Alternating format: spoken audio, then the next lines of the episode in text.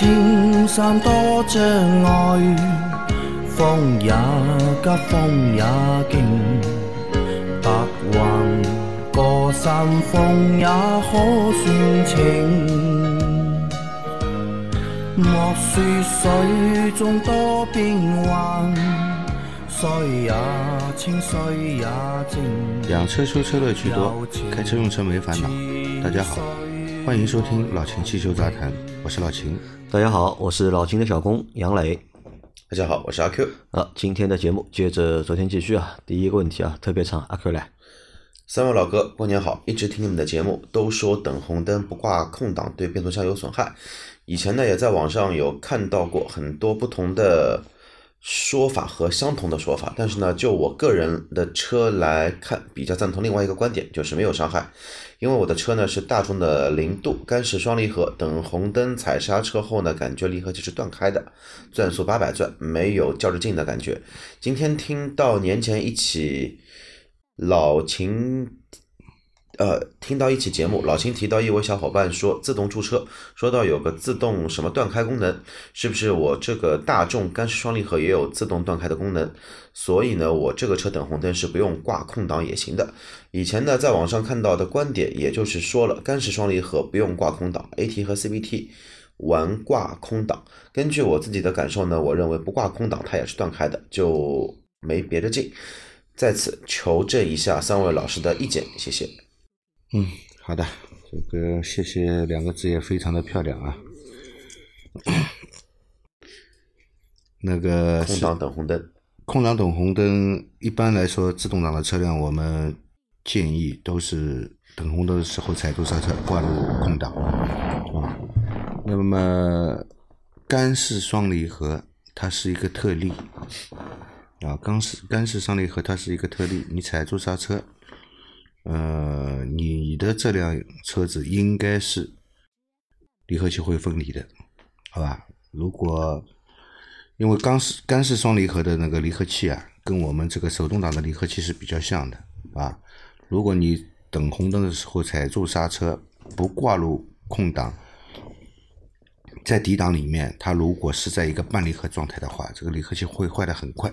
厂家应该会考虑到这一点。那么设计的时候，当你的车速为零，同时踩自动刹车的时候，即使是在 D 档，它应该是逻辑上会让它去执行一个离合器断开的这样一个动作，分离的这样一个动作。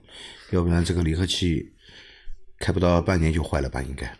对其实，关于空档，就停车等红灯的时候，到底是空档还是 D 档还是 P 档？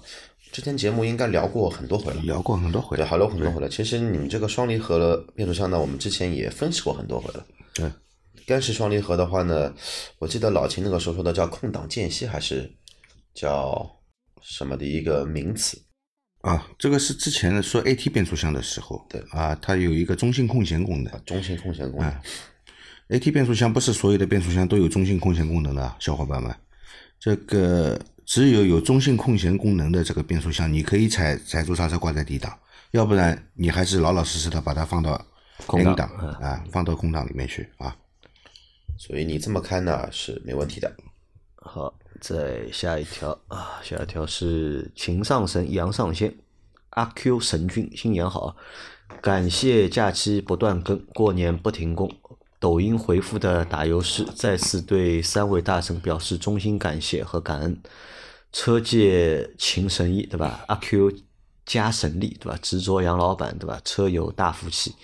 听了财神的典故，才知道秦上神知识渊博的不仅是汽车领域，同时也如杨老板新年节目中所说，阿 Q 的潜力与神力远远没有开发。非常赞同阿 Q 老师的观点啊！杨老板感谢了一圈人，却忘了自己。如果没有杨老板的执着与坚持，就没有这个造福车友的好节目。二零一九款逍客发电机皮带行驶中掉落，二零一六款也有啊。维修时反馈好像是发电机甩油漏油导致皮带行驶中脱落，需要更换张紧轮皮带。请教秦大师，发电机皮带日常需要如何保养？避免脱落或者其他故障，或者建议多久需要更换？谢谢。发电机皮带脱落呢，有几种原因啊。那么一个是就是轮子上面的那个轮子上面有变形，它的槽有变形，有可能会搅坏皮带，甚至于导致皮带这个脱落。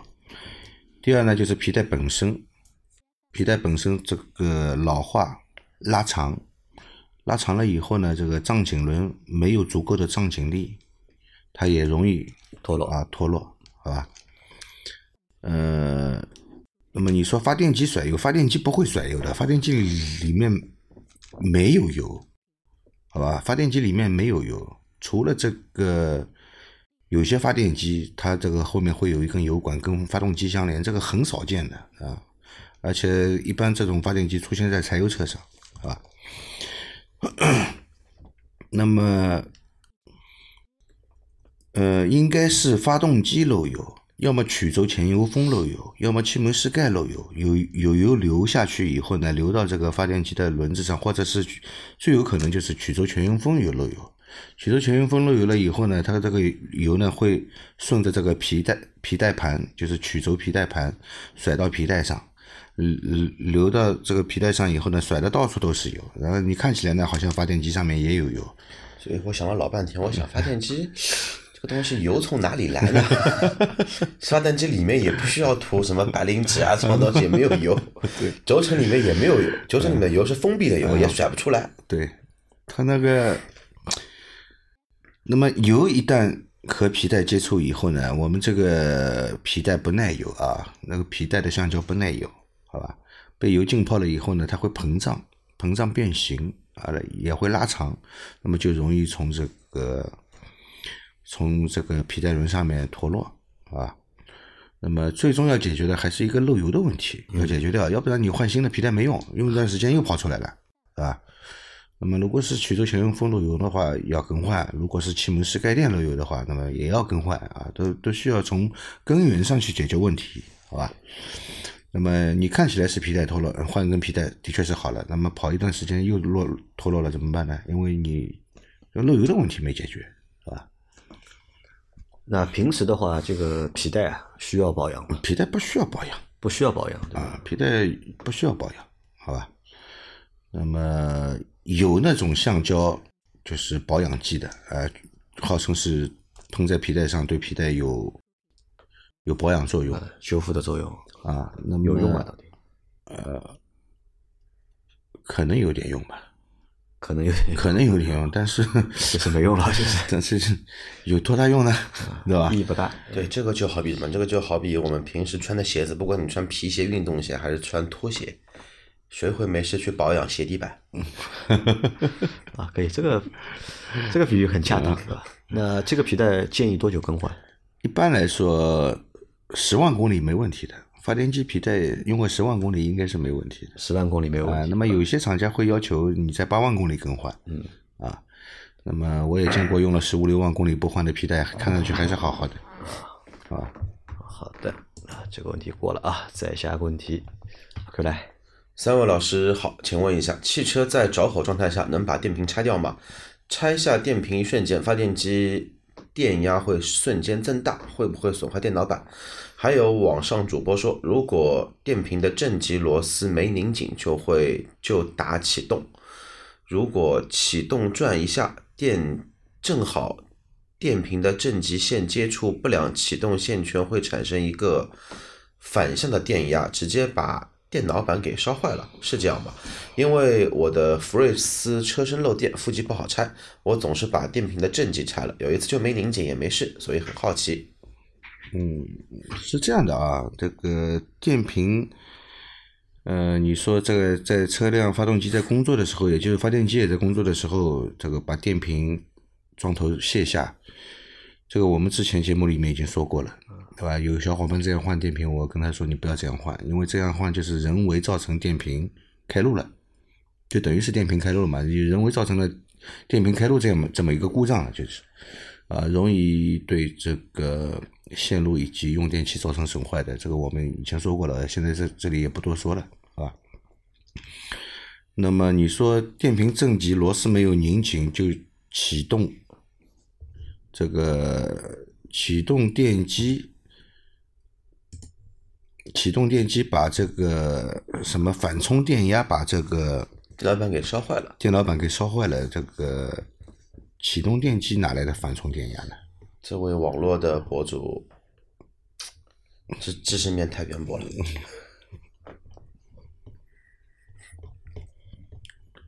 就这个说法是不对的。嗯，这个嗯接触不良的话，它也就是电极这里会发烫，因为接触不良，电流很大啊，造成这个送到这个启动电机就是用电器的地方，要么就是电流不够，要么就是产生压降，对吧？只有这个现象了，怎么嗯怎么会把电脑板给烧坏了呢？对而且就算就算你把正极跟负极接错了，电脑板要烧坏前，保险丝一定会断。嗯对的，就不会存在他说的这种情况。电脑板有保险丝的呀，因为你电瓶的线速应该是车身的大线，大线的话，它上面必须有一一组或者甚至于两组的保险丝在，在你这个电流的负荷超过它的设计负荷的时候，第一个断的就是保险丝。啊，所以就是不用担心这个问题。但是它有一个问题，呃，要拔电瓶呢，还是拔负极比较好一点？对的，拔正极呢，这个这个这个，如果说有这个癖好看焰火，那个可可以的。拔负极也会跳火，其实，但是 呃，这按照规范操作来说，我们在拆除电瓶的时装头的时候，先拆负极，再拆正极。对，装的时候呢，先装正极，再装负极。啊，好的，那再下一条啊。大家好，二零一三年的宝马五二八 i 五万公里全程四 S 店保养，去年秋天小保养时更换了火花塞和防冻液，冷车时升温特别的慢，前几天开了二十分钟，温度还没升到九十多的正常温度，坐标山东，室外温度零度以上，请问是否正常？如果不正常，应该怎样维修？谢谢三位大师。嗯，啊，水温上来比较慢，水温上来比较慢，有两有两种可能啊。那么一种就是我们先不说你之前做过保养，如果正常行驶啊，突然发现我这个车现在突然水温升得很慢，那么有什么可能呢？那个可能是节温器出现问题了，节温节温器关闭不严啊，这个小循环的时候始终有一部分大循环也在参与，嗯，对吧？冷却速度过快，那么加上你这个室外温度也不高也不高，只是在零上零度以上一点，对吧？也不是很高，那么水温上来的确会比较慢，啊，的确的确会比较慢。但是你之前去做过小保养，换了火花塞和防冻液，那么宝马呢，它防冻液呢是这样的，它原厂防冻液是一比一兑水的，一比一兑水的，会不会是修理工在给你换防冻液的时候兑的水太多了？兑的水太多了以后呢，这个防冻液保温性太差，水温上来也很慢。原来你记得吧？你之前开的那辆车，嗯水温冬天啊上来很慢的，暖风要等很久才有。对，我帮你换了一次防冻液，那个防冻液的就是这个浓度比较高，对吧？你车子开出去没多久，水温就正常了，对的你就有暖风了啊。对，或者说你没有用到它适用的防冻液，但它四 S 店如果四 S 店用，4S 四 S 店店换的应该是宝马原厂的防冻液，但是宝马原厂防冻液呢，这个水没控制好。呃，都是一比一兑水加进去的，对吧？它是不是没控制好？嗯啊，没控制好以后呢，这个造成你这个防冻液的浓度太低了啊，保温性也也有问题。我记得几年前宝马售后很推荐换那个嘛，艾温，现在不推荐了，为什么知道吧？赔过很多钱了。啊，赔过很多钱了，宝马来换一下哎，我的防冻液，终身免维护对吧？一换好几千，哎，这个钱赚的蛮舒服的，对吧？后来大量的出现什么问题，知道吧？气缸盖的钢床冲掉，气缸盖钢钢床冲掉，我跟你说啊，老车子冲掉也就算了，你你你修一下吧，对吧？新车呢，还在保修期的车呢，我不叫你赔发动机啊。我为什么？我刚刚买的车开了半年，这个发动机 冲掉了，我不叫你赔发动机啊。想换了这个油之后，厂方索赔也通不过啊。其实加装呃换这个艾温的防冻液啊，其实要做一件事情的，要把水箱盖里面的那个密封圈去掉。你如果用防冻液的话，它里面需要有密封圈，要保压的，对吧？爱温呢，因为它沸点非常高，它是油不是水，对，它对吧有？它平时在工作的时候啊，它其实是不需要保压的，它不需要保压的啊，因为它不会沸腾，体积不会剧烈的膨胀，所以也不需要保压，它不会喷出来，所以呢，必须要去掉那个密封圈。你那个密封圈如果不把它去掉，它一旦温度上上来以后，升上来以后，它开始膨胀了以后啊，它内部压力非常大。那那现在这个小伙伴该怎么去判断呢？到底是防冻液的问题还是节温器的问题？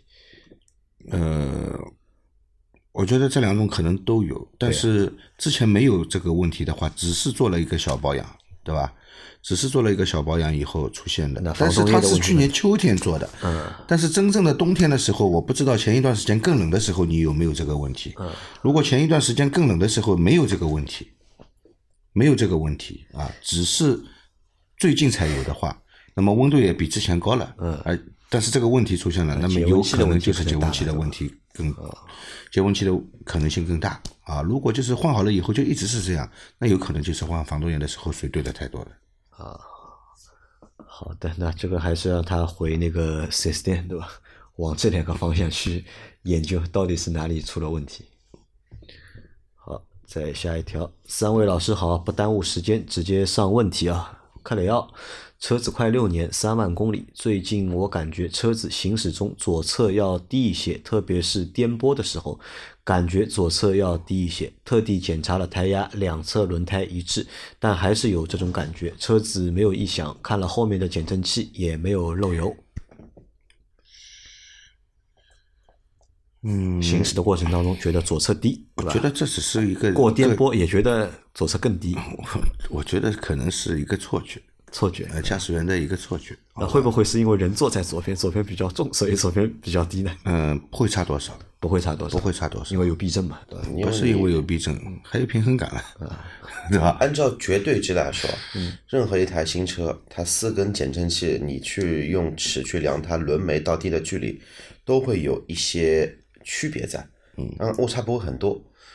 但是呢，这个东西，嗯我倒觉得是不是这位听众啊，你如果分量跟我一样的，对吧？奔着两两百去了，六年这个座椅呢做了也差不多有点软了，是不是左边的海绵扁了一点？啊，有没有这个可能性？哦，这个有可能，对吧？把那个座椅坐塌掉了，对吧？时间长了，对吧？那如果左边要这个真的要不会的，座椅坐塌掉也不会的，因为驾驶员的视线是看到车头前面去找其他参照物来比较的啊，做的高一点、低一点，其实作为可以调高低嘛，对吧？你高一点、低一点，其实不会影响的，不会有这种错觉的。那么可能就是自己的错觉，要不你去量一下轮眉，也就是翼子板、轮眉到这个轮胎之间的间隙，左边右边量一下，左右对比一下，是不是一样啊？如果有有一边是明显的低，嗯，那有可能是什么问题呢？有可能是有可能是弹簧的问题了。弹弹簧的问题簧松掉了，提早没有提早那个叫什么呢？这个这个叫叫疲劳了，啊，对对对，金属疲劳了。上万公里应该不会的，应该不会。所以我说只能提早嘛，就这、这一根弹簧可能它可能上班上的要么你就这个车车子拉过重物了，后面被压坏了，嗯弹簧被压了那个，弹不回去了。呃，它因为弹簧嘛，它在一个范围内是有弹性的、嗯啊，如果你超过它这个范围了，也就是这个等于是金属变形了，金属变形了以后回弹就回弹不回来了嘛，对吧？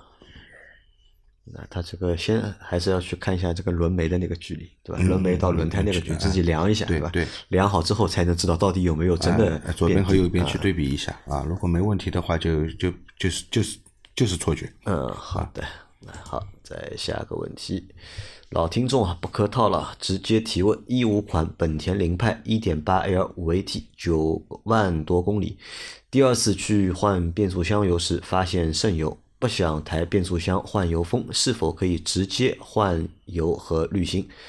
以后缺油了自己加上。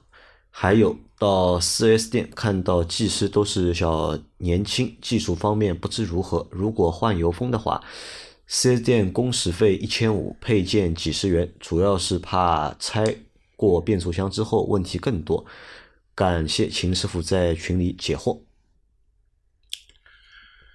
呃，变速箱油封一旦出现漏油，不管是变速箱的那个输入轴油封也好，还是这个呃，还是这个半轴油封啊，还是半轴油封漏油也好，这个都是需要及时换，及时的更换的啊。那么你如果只是轻微的渗油，那么我可以随时观察一下油油位啊液位，那么只要不缺我就开，缺了那么我稍微补充一点，比方说你补补充个这个几两三百毫升或者五百毫升的油，能坚持半年以上的，那么我觉得混混可以啊。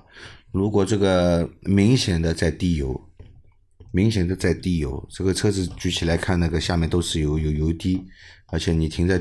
停在那里，地上也会有油滴的话，这个已经漏得很严重了，嗯，需要更换的啊。如果你不换，只是补充油的话，这个而且这个漏油的现象会越越来越严重，漏油的速度也会越来越快。你总总不能说我今天出去开开一圈回来就要加一点油，开一圈回来要加点油，那就不是变速箱油了，变汽油了，对吧？嗯，又变成混合动力了。就还是要及时修，对吧？对。嗯，他担心嘛，他只是看四 S 店的机修师傅啊，可能年纪比较轻，对吧？嗯。可能不太放心。嗯。但这个怎么怎么解决这种问题啊？但现在四 S 店都是小师傅啊。换这个油油封其实不难换，不难换，不难换。换这个油封不难换，好吧？干这个活最难的是把变速箱抬下来再抬上去，这是最累的活，是吧？那么有可能这个发动机上面还要上个龙门架，这个把它吊住，不需要去拆卸，不要分解变速箱的呀。呃，要看这个油封的怎么装。这个油封如果从外向内装的，变速箱都不用分解，直接把油封。如果从内向外装，那就要分解。啊，它从内向外装的，那你肯定是要把这个变速箱的前盖的给打开嘛。我我有对吧？后面就不用动了，前盖肯定是要打开的。我我有幸曾经在本田实习过一段时间。然后那会儿我实习的时候是什么呢？是拆变速箱的，只能大师傅拆，小师傅没有资格拆，只能在边上递递工具，帮他拿汽油洗洗零件，这个是可以的。那现在怎么样就不知道了。那我觉得四 S 店相对来说还是靠谱的，不管就是四 S 店的师傅可能年轻一点，对吧？但是人家还是应该有标准的一个工作流程，应该肯定有的。对吧？包括你做这个项目怎么换，那个先做什么再做什么，应该这个要比再怎么说，我觉得要比路边摊要。其实这个听友他下面有一一条追评的，嗯，原来以后在摘的时候看一下追评，如果跟那个上面的问题是有连贯性的，你一起把它摘进来。他说这个四四 S 店呢，就是跟他说这个这个拆装的人工，嗯啊，就是一千五嘛，对吧？啊，对，就是抬一下是。多少钱？然后这个还要分解一下变速箱，是另外一个人工。然后油封不值钱啊，几十块吧，对吧？呃，他说同城另外一家四 S 店，报的价钱要低得多，只有八百块，全全部搞定，对吧？八百块，为什么会有这么大的差价？他也问的，可能一个拆解，一个不拆解，不是的。嗯，那这个变速箱百分之一百就是从外向内装，不是的，我觉得不一定是这样。为什么？只要是四 S 店，它这个报价系统里面都是统一的。其实啊，但公式可以自己输的。嗯，公式可以自己输，也有可能他他打折，或者就是什么知道吧？你去的另外一家 4S 店啊，他挂的还是 4S 店，但是他已经退网了。这个可能性也有，他已经退网了，他就是一家社会修理厂，他也不能按照 4S 店的这个一类修理厂的那个标准来收费。而且他这个为了竞争，为了竞争，我就报的便宜一点，我就报的便宜一点，有可能的。但你想，如果四 S 店报一千五，其实也不贵啊，我觉得不贵，对不贵。你抬变速箱了，对，才收你一千五。啊，还要分解，还要给你换油封，还是在四 S 店里面做的，对吧？你这个你这个活，你跑去外面做，嗯。哪怕去一些专业的变速箱修修理厂，其实费用我觉得不会差很多。啊，对的，最多大概差几百块了不甚甚至于还多一些，因为你进去看到都是一些老师傅，老师傅都都出去做了，只有小师傅在四 S 店里面做。然后我跟你说，你如果有这个动作的动作要要要要换的话啊，要要做这个维修动作的话，你还少算一样东西，变速箱油，对，变速箱油没算，除非他给你接油接起来，到时候这个旧的油再给你倒回去。但但是如果真的是这样修的话呢，我我建议你这个不要接油了，还换新油多花点钱把把油换成新的吧。啊，好的啊，再来一条啊，再来一条。三位老师好，请教一个刹车油的问题啊。我的车子买的时间不长，但看保养手册上写的刹车油是 DOT 三的，请问以后我换刹车油可以换 DOT 四的吗？是不是四标准更先进？换油不可避免有混合，三和四混合会不会有问题？老师建议以后换油升级四，还是继续找 DOT 三的油换？谢谢解答。啊，是这样的啊，个我们换油的时候，首先看一下这个刹车油油壶上面有个盖子，这个盖子上面会标明的啊，本系统用的是 DOT 三还是 DOT 四，有的用的是 DOT 四 Plus 的，对吧？都有的，严格按照盖子上标注的这个型号来添加 更换啊。那么，如果你觉得 DOT 三的级别太低，我想换成 DOT 四的，那你必须把整个系统里面的油排空。但是排空以后会进空气，很麻烦，ABS 棒进了空气非常麻烦，很难排，好吧？那个你可以怎么换呢？你可以用清洗油代替 DOT 四的刹车油先进去，让它全部排出来。那么把 DOT 三的油全部排出来，那么再加入 DOT 四的油，加进去以后继续排，排到 DOT 四的油从油管里面排出为止，整个系统里面都是 DOT 四的油就不要紧，因为 DOT 三和 DOT 四两种油不能混合，混合以后是会产生一种棉絮状的物体，会堵塞油油道的，它卡在 ABS 棒里面，你这个 S ABS 棒都废掉了，废掉了啊对吧？那么，但是我们不建议随便去把 DOT 三的改成 DOT 四的，有必要吗？呃，DOT 四的呢，它这个要比 DOT 三的那个工作性能更好一点。油的沸点更高，对的，它的那个吸水性也不一样啊，吸水性也不一样啊。但是原车出厂如果是 DOT 三的，那么你就用 DOT 三的来更换就好了，免得免得麻烦。免得麻烦，对吧那？么我在这里跟他说，大家说一下啊，有的车上面还标注着用 DOT 四 Plus 的，嗯，必须更换 DOT 四 Plus，不能用 DOT 四来代替？那么有些小伙伴呢会在网上找啊，找哎这个刹车油，我想升一下级，嗯，一看，哎呦不得了，还有一个 DOT 五点一的，哎这个级别高，哎呀这个好了，我用这个，不要用啊，你是民用车，你用不了。你用不了，你的刹车系统用不了 DOT 五点一的油，腐蚀性很强，你的刹车系统会损坏，会出问题啊。那个是给 赛道里面跑的车子用的，人家用的都是钢喉，你用的是橡胶管，好吧？而且那种五点一的油连 ABS 棒都没有，对，直推。直推的，对的啊。所以大家不要去随便更换 DOT 五点一的油啊。DOT 四的用用就很好了。如果原厂用的是 DOT 四 Plus 的，那么你还是用 DOT 四 Plus 的油。啊，就建议不要去，对对不要轻易去升级，对对吧？对，因为也用起来也会比较麻烦。嗯，那实际的这个刹车性能能够提升百分之多少呢？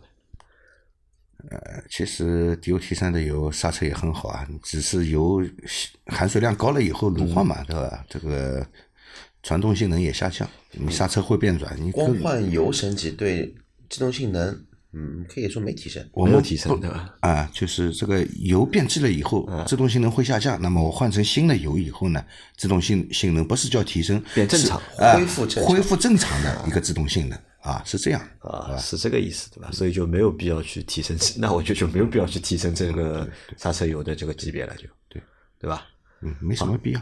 好，那我们今天的节目也先到这里啊。大家有任何关于养车、用车、修车的问题，可以留言在我们节目最新一期的下方，我们会在下周的节目里面一一给大家解答。我们明天再见，好，拜拜拜拜。拜拜。后头还有几家。